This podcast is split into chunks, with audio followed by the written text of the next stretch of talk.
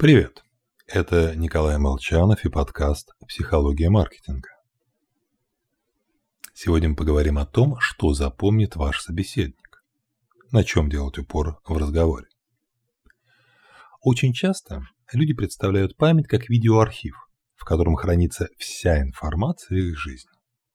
Но если чего-то не помнят, значит кассета с записью слишком далеко.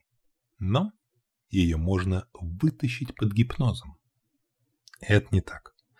Наше представление о количестве запоминаемой информации сильно преувеличено. Представьте, мы смотрим телевизор.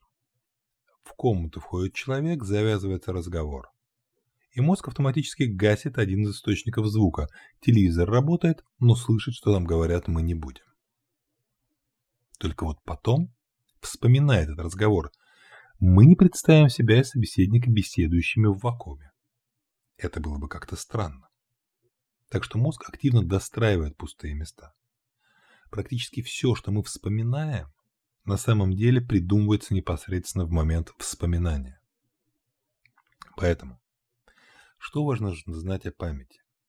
Человек хорошо помнит общий ход событий, но плохо детали. Если пытаться вытрясти подробности, скорее всего он восполнит их выдумками. А после этого начнет верить в им же самим придуманные воспоминания. Так что всякие рюшечки, маленькие отличия от конкурентов, интересная реклама – это, конечно, очень и очень мило. Но в долгую о компании запоминаются один-два фактора. Большой выбор, дорого, продают метеориты. И лучше проконтролировать, чтобы главным, тем, что бросается в глаза, было именно то преимущество, которое компания считает важным для победы в конкурентной борьбе. Так что хороших вам побед и долгой памяти. С вами был Николай Молчанов.